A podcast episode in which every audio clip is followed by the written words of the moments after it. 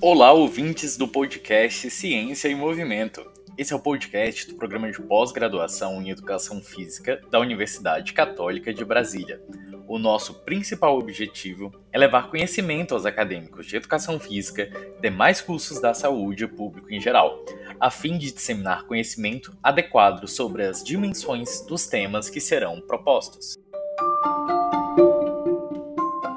Nesse décimo episódio, falaremos sobre o tema microbiota intestinal e exercício físico. Nós somos Patrício Lopes, Larissa Maciel. E hoje a gente tem o prazer de receber, está aqui conosco, o professor doutor Bernardo Petri de Assis. É, o professor Bernardo, ele possui graduação em 2007, mestrado em 2010 em Educação Física e doutorado em Ciências Genômicas e Biotecnologia pela Universidade Católica de Brasília em 2014, com estágio doutoral no Structural Dynamics Consortium na Universidade de Oxford, no Reino Unido, em 2012. Atuou como coordenador do curso de Educação Física do Centro Universitário da, do Distrito Federal, a UDF, onde é atualmente coordenador de pesquisa, docente da cadeira de Fisiologia Humana e líder do laboratório e grupo de pesquisa em Fisiologia Molecular do Exercício, é FMEX. Como pesquisador e colaborador do programa de pós-graduação em Ciências Genômicas e Biotecnologia da Universidade Católica de Brasília, CAPES Nota 7, tem o seu trabalho voltado aos mecanismos moleculares e fisiológicos envolvidos na modulação da microbiota intestinal em resposta ao exercício físico e alimentação, no contexto da obesidade e do desenvolvimento e no desenvolvimento de processos e produtos biotecnológicos voltados à saúde humana e animal. Foi representante adjunto do Conselho de Reitores das Universidades Brasileiras, CRUB, no Conselho Nacional de Controle de Experimentação Animal, CONCEA, do Ministério da Ciência, Tecnologia e Comunicação, de 2009 e 2021. E atualmente é parecista ad hoc da Fundação de Apoio à Pesquisa do Distrito Federal, a FAPDF, e da Secretaria da Ciência, Tecnologia e Ensino Superior, no estado do Paraná, SETI. Atua como diretor executivo da Petrise Franco Consultoria e Biotecnologia, startup de desenvolvimento de bioprodutos e, produ e processos biotecnológicos. E é com imensa honra que recebemos para esse bate-papo o professor doutor Bernardo Petris. Agradecemos a sua presença hoje aqui no episódio do nosso podcast, professor. Seja muito bem-vindo.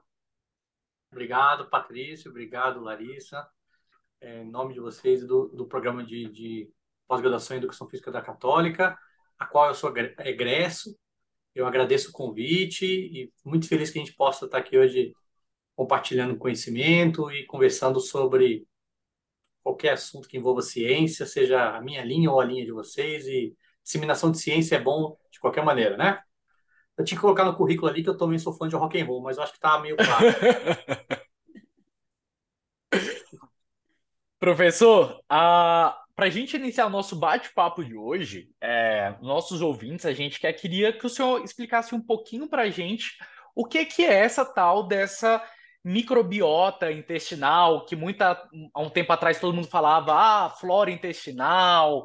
O que, que é essa microbiota intestinal? Há muito tempo atrás, a gente inclusive já fazia isso tomando Yakult, né? Desde criança, tomando Yakult lá, os lactobacilos vivos, e aí a gente, de repente, essa história caiu na educação física, né? Então, o que, que isso tem a ver? A, a, a, nós somos colonizados por centenas de milhares de micro-organismos, vírus, arqueia, bactéria, fungos, né? E, e, quando a gente fala em microbiota intestinal, a gente está, né? Esse microbioma é o conjunto desses micro-organismos que estão em todos os lugares do nosso corpo, pele, né? A, a, quando eu falo da microbiota intestinal, então, eu estou apenas dando uma casa para esses, esses micro-organismos. Estou falando da, desse conjunto é, que está presente no meu trato gastrointestinal e que vai ter um papel muito relevante para a manutenção da saúde e também, às vezes, como até uh, envolvimento direto ou indireto em processos patológicos. Então, quando é microbiota intestinal, exatamente são isso. Esses micro-organismos que nós temos colonizados estão com a gente desde o nascimento, né, seja por cesárea ou seja pelo parto natural. É, a gente sabe que já vai ter uma diferençazinha aí, mas elas, nós herdamos parte disso é, no momento do nascimento. E à medida que a gente vai evoluindo biologicamente, passando o tempo, várias coisas podem acontecer, já que o trato gastrointestinal é um ambiente aberto, né? A gente tem ali a ligação boca e ânus, mas isso faz com que esse trato seja aberto, passa comida, passa alimentos, passam coisas boas, coisas ruins.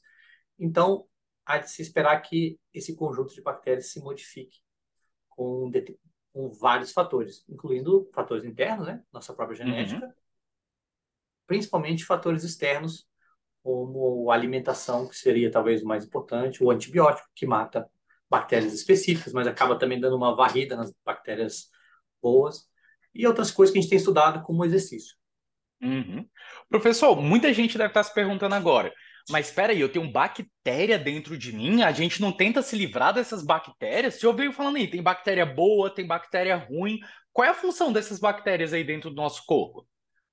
É, isso é ótima pergunta.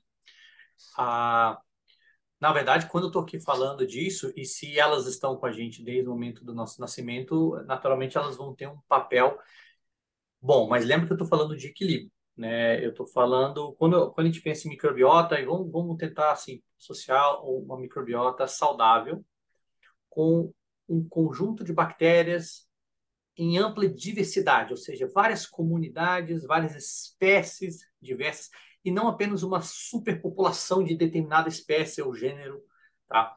E aí os problemas começam aí. Então, o problema é quando você já tem uma superpopulação de determinada espécie bacteriana, ou gênero, ou que seja, classe, ou quando uma bactéria de um locus específico está em outro. Então, por exemplo, quando uma bactéria intestinal ela cai na corrente sanguínea, opa, aí a gente tem um problema. Ou então, quando a gente importa um agente patogênico, uma bactéria reconhecidamente patogênica, que não é do nosso trato gastrointestinal. Aí, uma salmonela da vida, uma coisa que, que de repente vem, uma clostridium, né, muito associado à infecção intestinal hospitalar.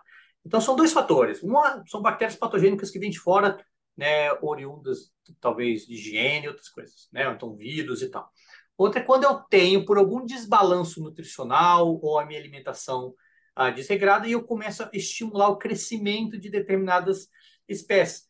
Imagina que se eu tenho aqui dentro do, do, do trato gastrointestinal, é uma grande competição.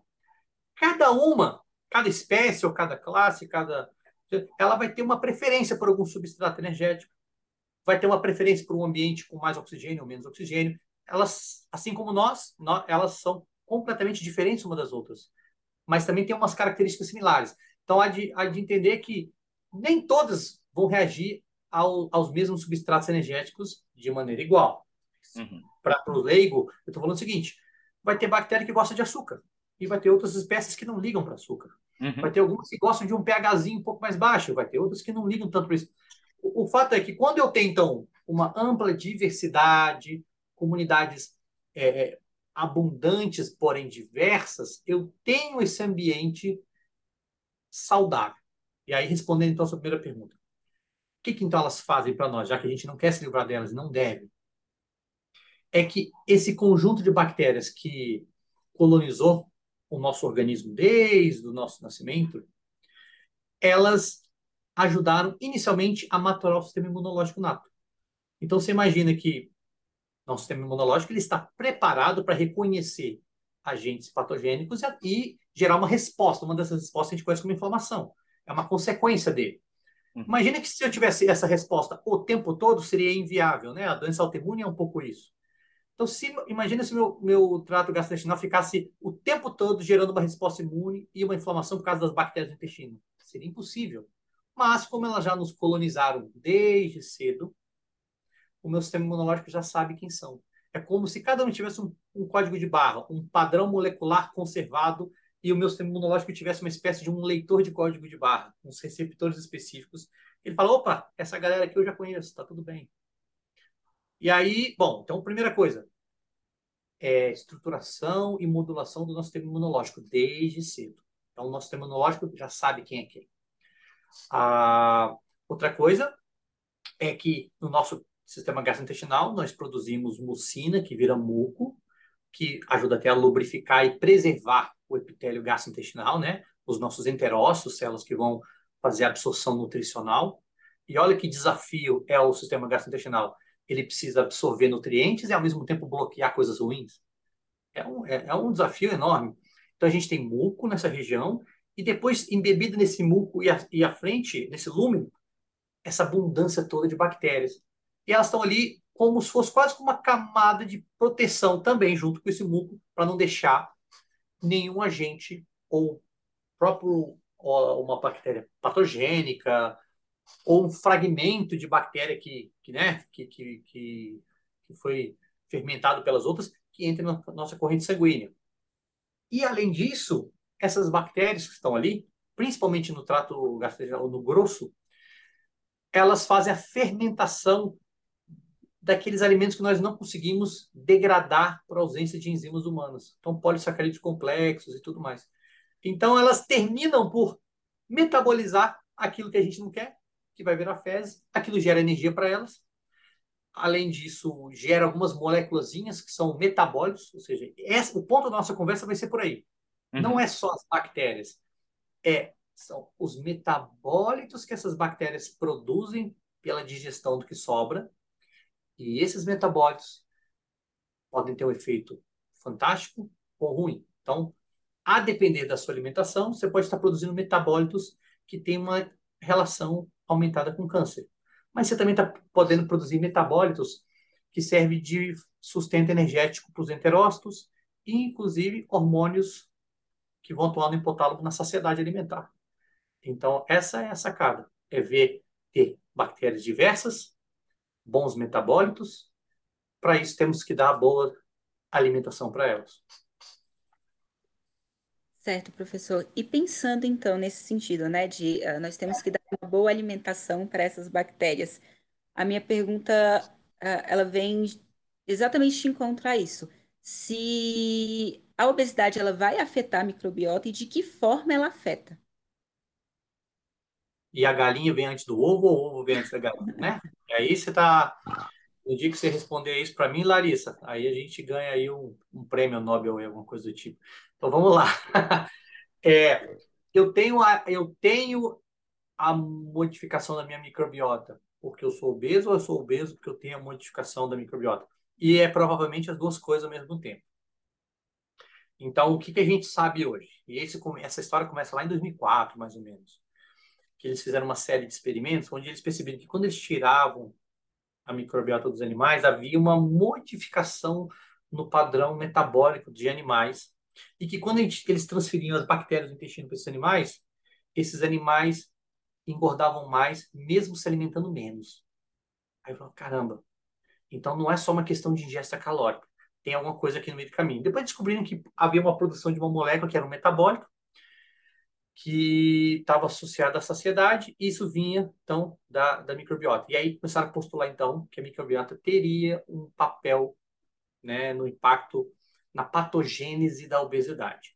Uh, o resumo, mais ou menos, é o seguinte: descobriram que um conjunto, uma determinado filo, e lembrando quando eu falo filo, eu estou falando do topo da cadeia, embaixo de filo eu tenho tudo ali para baixo, onde a espécie é o mínimo, né? É, é, é o indivíduo. E aí começaram a associar que indivíduos obesos tinham uma predominância de um determinado filo, várias bactérias, que estavam associadas a uma maior quebra energética de substratos que você já não consegue quebrar naturalmente, armazenamento, ou seja, você extraía mais energia do, do meio que viraria fezes e armazenava. E isso poderia ser um fator contribuinte para o desenvolvimento da obesidade. Ali começou a entender que a microbiota teria um impacto metabólico. E aí a gente começou a entender a obesidade com uma das vias, né? Assim, caramba, eu acho que tem aqui um fator aqui.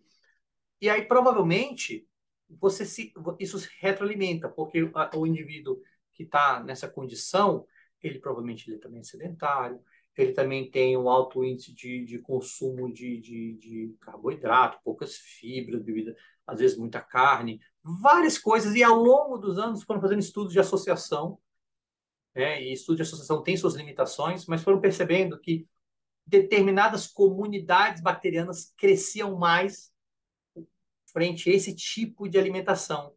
E aí, essas bactérias, elas têm uma parede celular constituída por lipopolissacarídeo. Uma moléculazinha que, quando cai na corrente sanguínea, atravessa o muco, atravessa o enterócito, ele acha receptores que estimulam o sistema imunológico a gerar uma resposta imune. E aí, uma das coisas que hoje a gente sabe da obesidade é a tal da inflamação recorrente de baixo grau. Não é aquele pico inflamatório que tem começo, meio e fim. Isso é bom para gente. Mas é aquela coisa que tem começo e fica constante. Né? A obesidade hoje não é uma doença inflamatória. Uma das características é isso. Uma determinada alimentação que estimula determinadas é, espécies bacterianas que contribuem para lipotoxicidade e endotoxemia, que é esse processo desse infiltrado e que constantemente vai estimulando essa, essa via de pró-inflamação recorrente. Então, obviamente, é uma das vias que hoje a gente conhece, que vai ter uma relação, sim, com a obesidade. Certo, professor.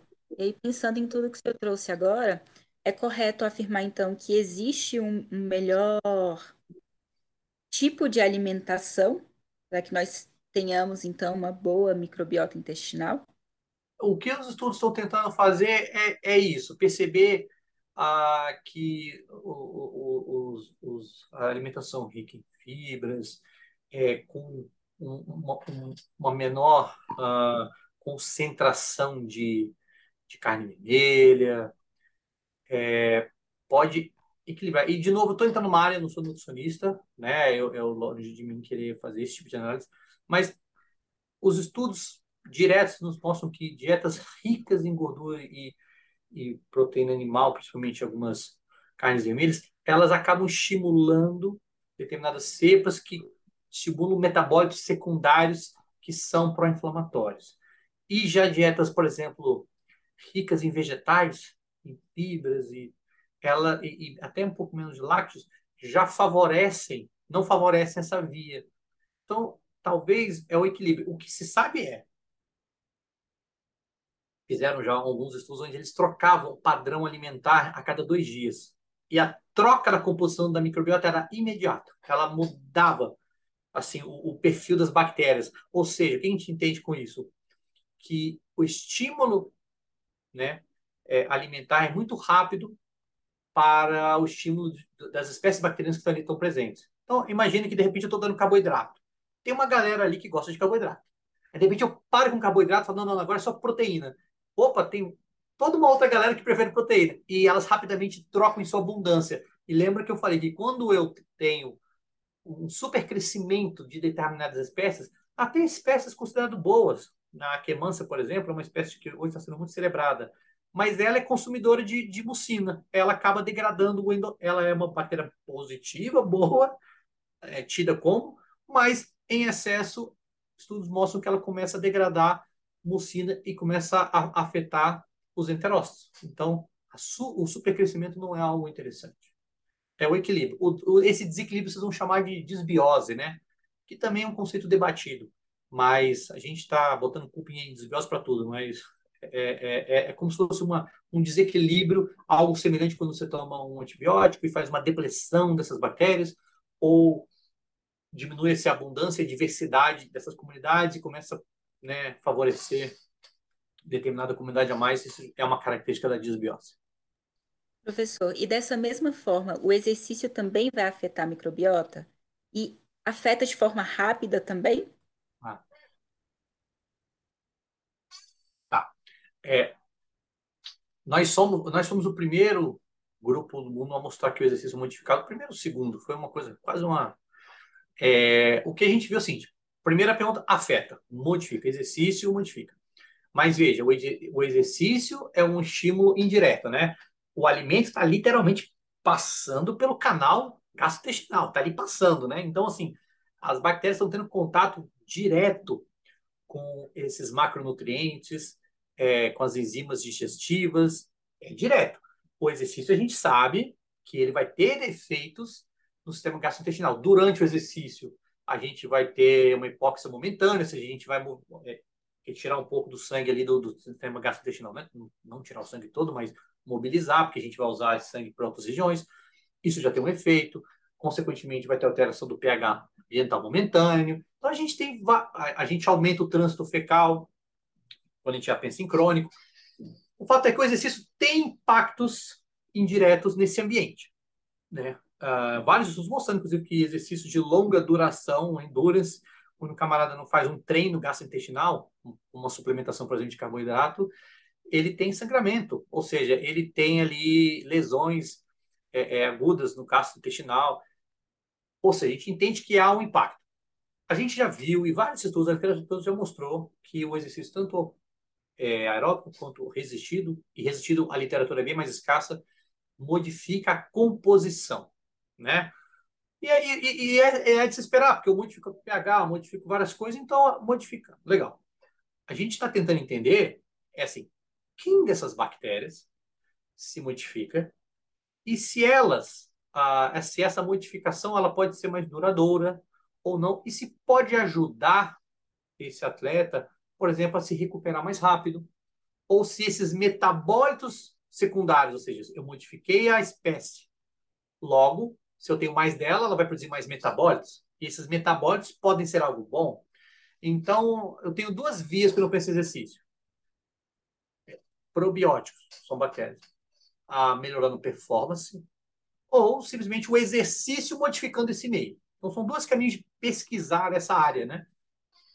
É, é mais lento, e tem também, Larissa, vários estudos que mostram que se eu botar, inclusive estudos do nosso grupo, exercício e dieta rica em gordura ao mesmo tempo, a dieta rica em gordura, ela ganha. Ela, o exercício não consegue reverter uma dieta ruim é, para esse camarada. Então a gente fez isso com os, com com os camundongos, né? Botou eles para comer McDonald's adoidado, né? Uma dieta de cafeteria, os bichinhos comiam tudo à vontade, ficava tudo gordinho.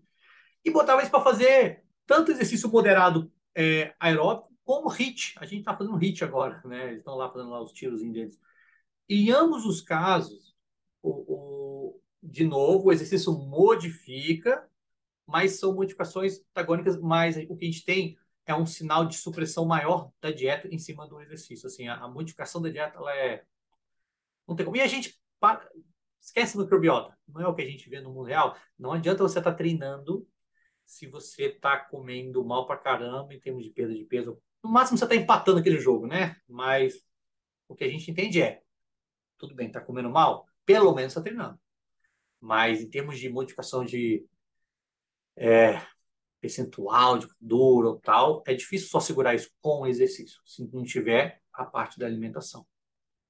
Mas a gente ainda não chegou ainda a entender o processo do exercício completamente, não. Isso ainda é um campo bem vasto.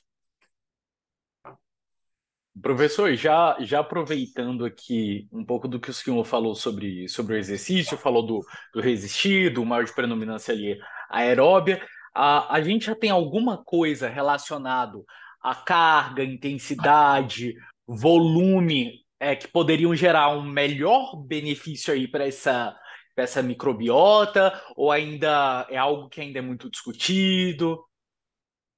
Ó, oh, um campo enorme ainda. Eu, eu, eu, eu não, não nem me sinto confortável em, em prescrever uma, uma dose resposta.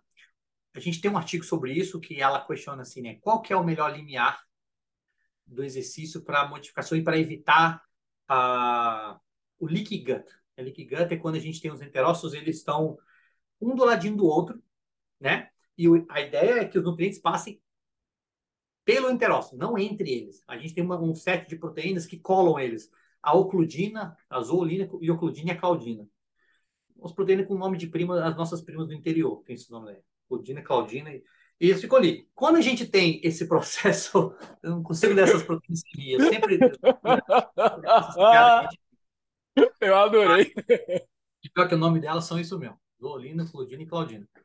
É, quando esse ambiente está frouxo e já, já, já tem estudos mostrando sem microbiota que o endurance faz isso. Perceba que, então, várias coisas podem passar pelo, por entre eles. E aí, acionamento imediato do sistema imunológico, inflamação e tudo mais. Então, você pode ter desde fragmentos nutricionais que passaram, lembrando que não pode passar entre, tem que passar pela, né, pela, pela célula, uh, fragmento de parede celular, que é o LPS, patógeno, nossa, patógeno é um desastre. E o exercício endurance, ele faz isso se você não tiver um treino gastrointestinal, que é o tal da suplementação de carboidrato a cada X horas de treino. Ah, e óbvio, se você tiver uma composição da microbiota e muco, isso é bom. Então, o que a gente pensa no racional dessa ideia?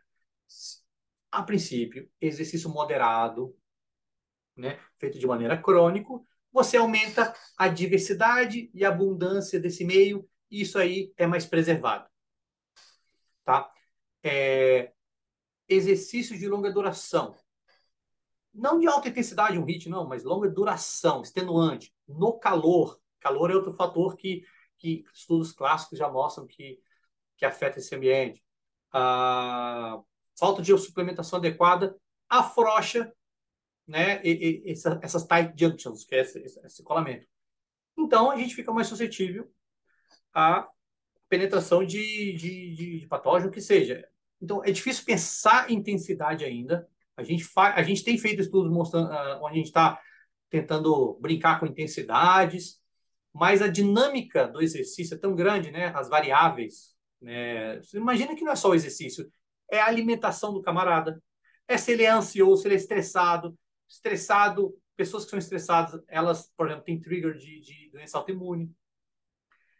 Se ele tomou a ausência de água ou não, hidratação temperatura, olha a quantidade de coisa. Então, o que a gente sabe é brincar no arroz com feijão. Os estudos com um exercício moderado mostraram uma preservação desse ambiente. Mas dificilmente eu consigo chegar para vocês hoje, ó, 70% do VO2 máximo. Hoje, é, é, acho que a gente ainda não está lá. O que eu posso falar é que o exercício crônico feito de maneira regular vai ter benefícios para tantas outras coisas, e que aparentemente tem também para o nosso sistema gastrointestinal. Do mesmo jeito que o exercício extenuante é, tem alguns impactos negativos na imunologia do exercício, a gente já mostra isso, né? Que é a tal da curva NJ, que hoje ela, ela é até questionada, mas tem também sobre o impacto negativo na endotoxemia, alguns estudos mostrando. Então, não estamos lá ainda, Professor, e com a, o senhor falando que, que a gente não está ainda, eu tenho muita certeza que, que tem, tem, tem ouvinte falando, eu já vou perturbar o professor Bernardo lá, porque eu quero pesquisar, quero colocar esses ratinhos para levantar 10 quilos no supino e ver se o exercício intenso tem um melhor ajuda no melhor funcionamento dessa microbiota, se é um exercício mais leve. Então, ouvindo do tanto de benefício que tem dessa, dessa microbiota aí, é uma coisa que eu acho que vai ser é um campo de estudo muito vasto, muito interessante, tem muita coisa para a gente poder descobrir ainda. E eu até fiquei pensando, caramba, o exercício ali, ah, será que não tem um efeito parecido com a alimentação e tal, um efeito rápido? É, então, eu acho que tem, tem, muita, tem muita coisa aí para a gente poder explorar. E já aproveitando, a, a Larissa tinha falado, tinha falado comigo, né, que a gente vê muito, muito produto por aí, né? Todos os produtos que a gente vê chegando no mercado, a gente vê que é algo que vem crescendo muito ao longo dos anos. Antigamente a gente só via no mercado internacional, então a Herb, a gente via muitos produtos assim, e eles estão chegando com toda a força no mercado nacional, né?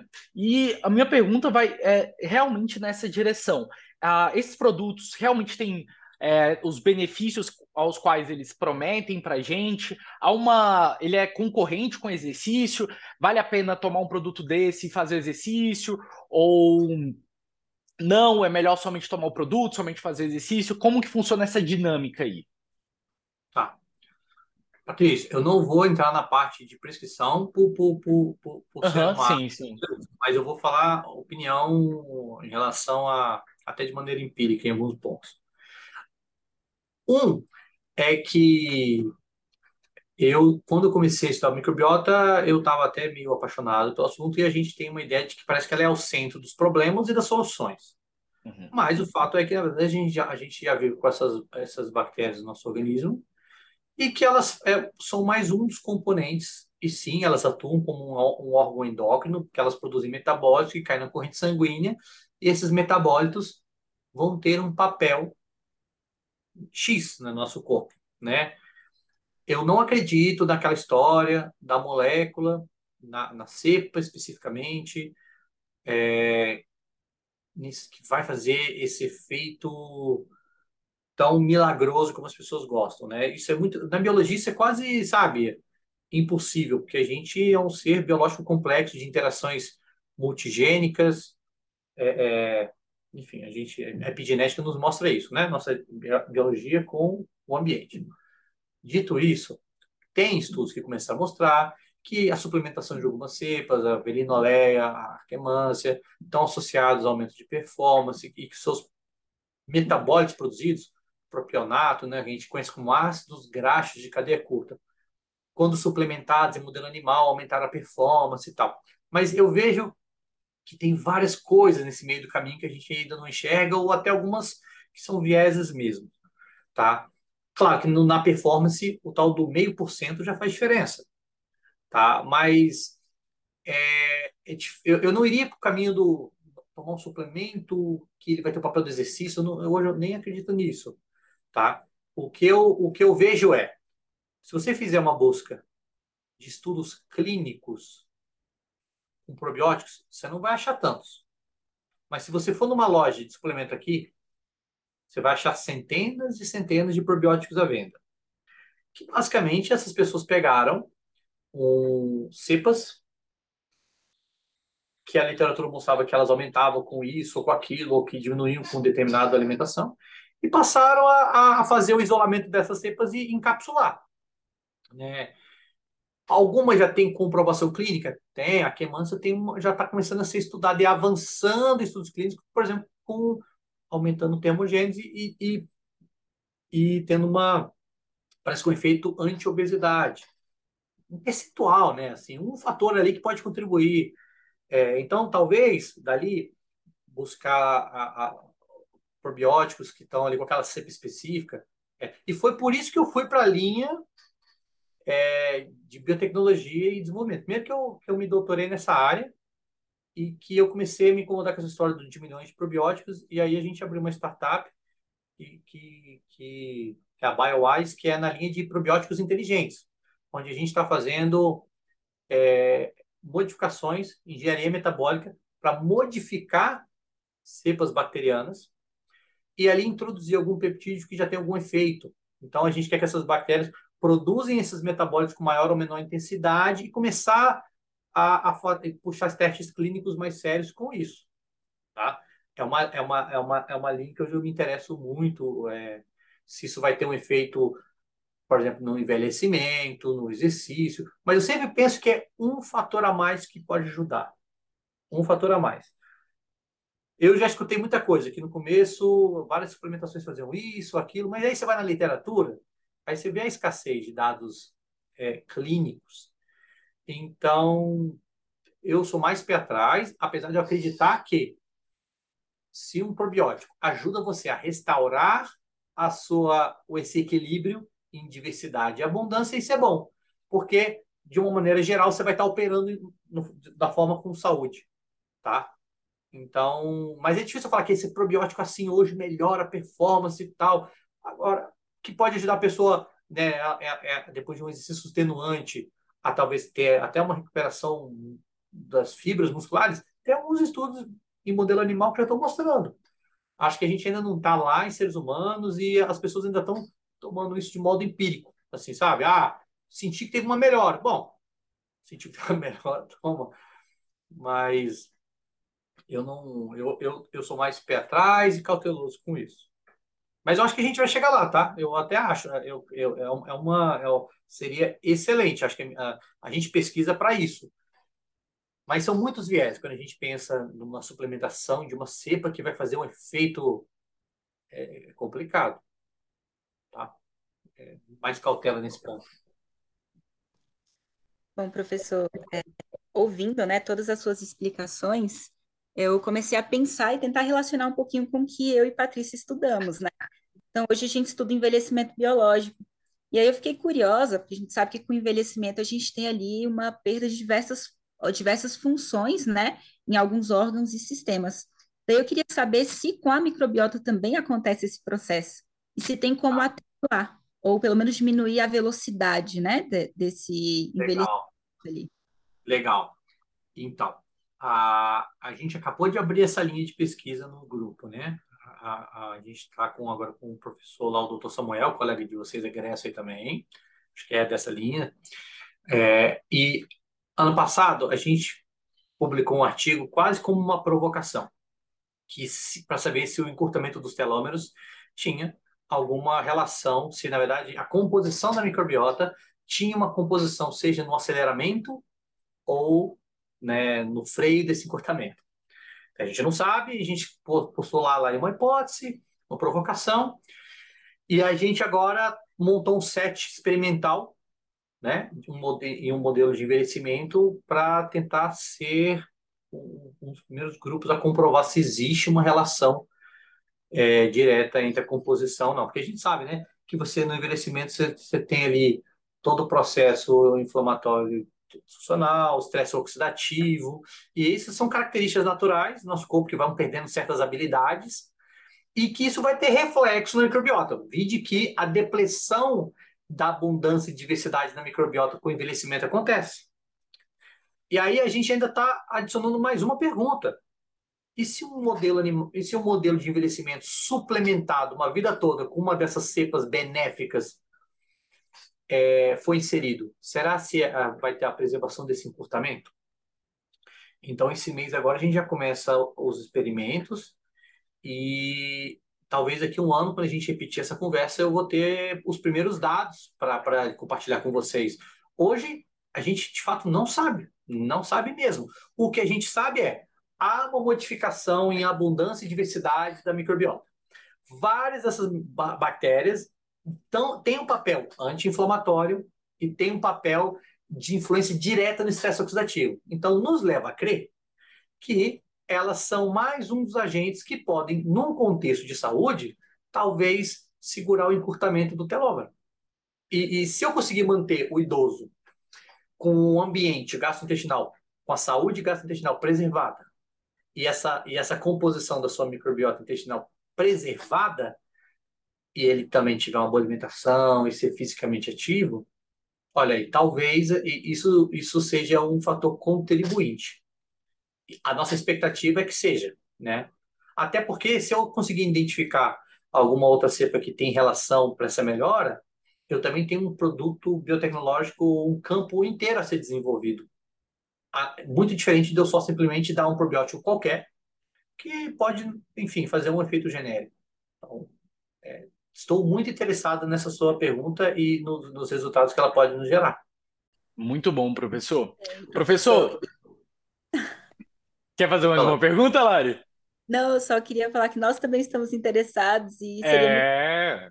essa daqui a algum ano, daqui a um ano com os resultados da sua essa nova pesquisa. Ah, claro. E a gente, bom, nós somos da mesma casa universitária, a gente está aberto à colaboração e, e gente, a gente, o que mais precisa é de gente que entende do envelhecimento para contribuir com esses inputs, com esses insights e, e, e debater essa ciência para a gente, na verdade, chegar em algo que pode ajudar né, milhares de pessoas. É, esse é o grande propósito disso, né? A gente, talvez por, por, por meio de uma otimização da saúde gastrointestinal com a microbiota, quem sabe até ter um envelhecimento mais saudável. Olha que fantástico. É uma pecinha, né? Todo, todo mundo tá, todo mundo tem que fazer sua parte. É, mas essa pecinha eu acredito que vai ser interessantíssimo. Tá? Com certeza, professor. Inclusive, nas últimas reuniões de grupo, foi uma coisa que a gente até veio discutindo, né?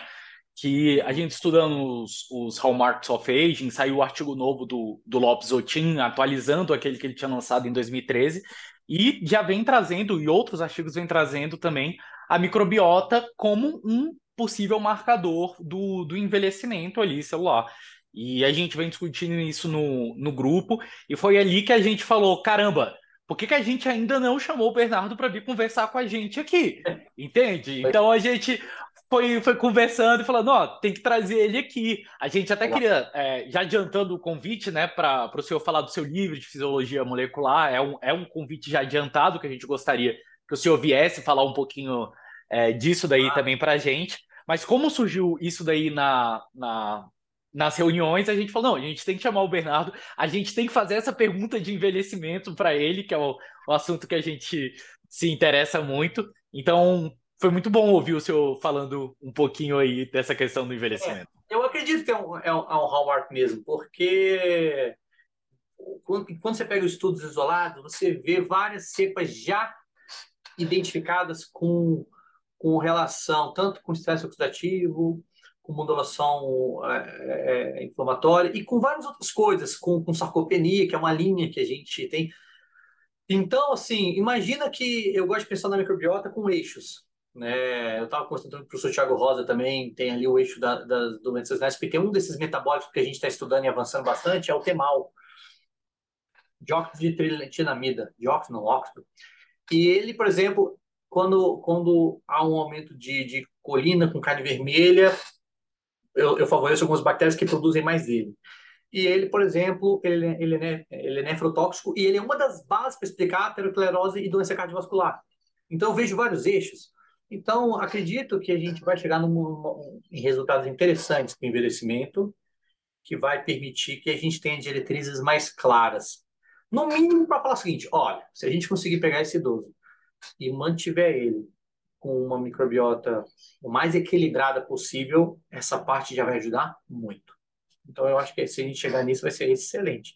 Se a gente avançar ainda mais e falar assim, e se ele fizer esse exercício nessa intensidade e isso é um dos maneiras que a gente consegue, mais um pontinho para gente. E se ele tomar talvez esse probiótico para suplementar isso e equilibrar, melhor ainda. São, são camadas de, de informação que acho que vão ajudar. Né? Muito legal, muito legal essa, essa linha de vocês. Perfeito, professor. E, professor, a gente está se encaminhando para o final do nosso episódio. E o que eu gostaria de pedir para o senhor, como como não somente como um ótimo pesquisador, mas também como um ótimo professor, é que fizesse um resumo para as pessoas levarem para casa. Então, para os nossos ouvintes aqui, o que, que de mais importante o senhor retiraria é, desse nosso episódio para eles?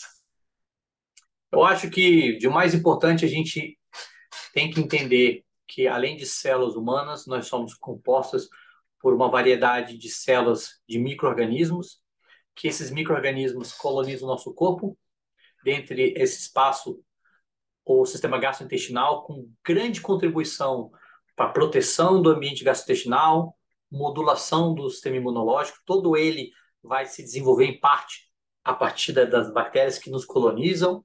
Elas vão impactar profundamente a, a, o nosso metabolismo. Então, logo, a sua alimentação vai influenciar o tipo e as espécies bacterianas que existem, e a gente já sabe que isso tem efeitos é, na saúde geral.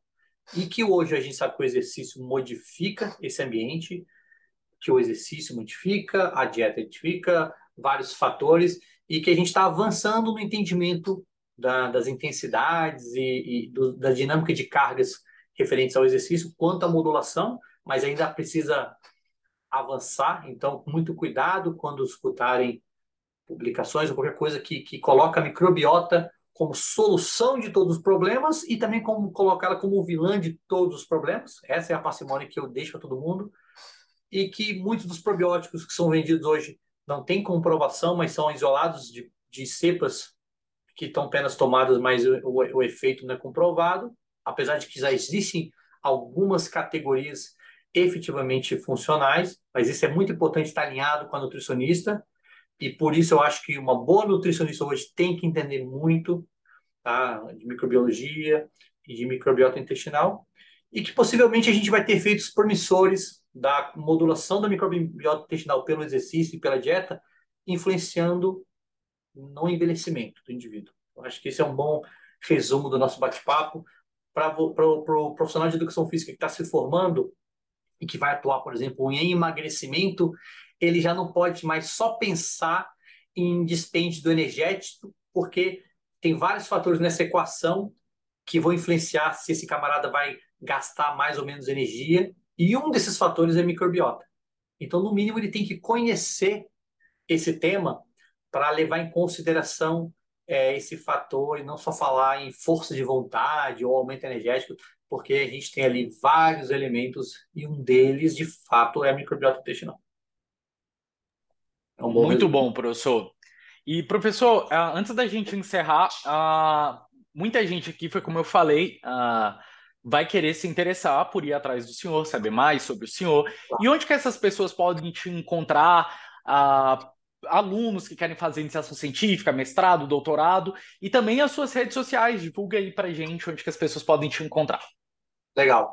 Eu sou professor, então, do Centro Universitário DF, eu estou lá há 12 anos, no curso de Educação Física. Lá eu tenho um grupo de Fisiologia Molecular Exercício.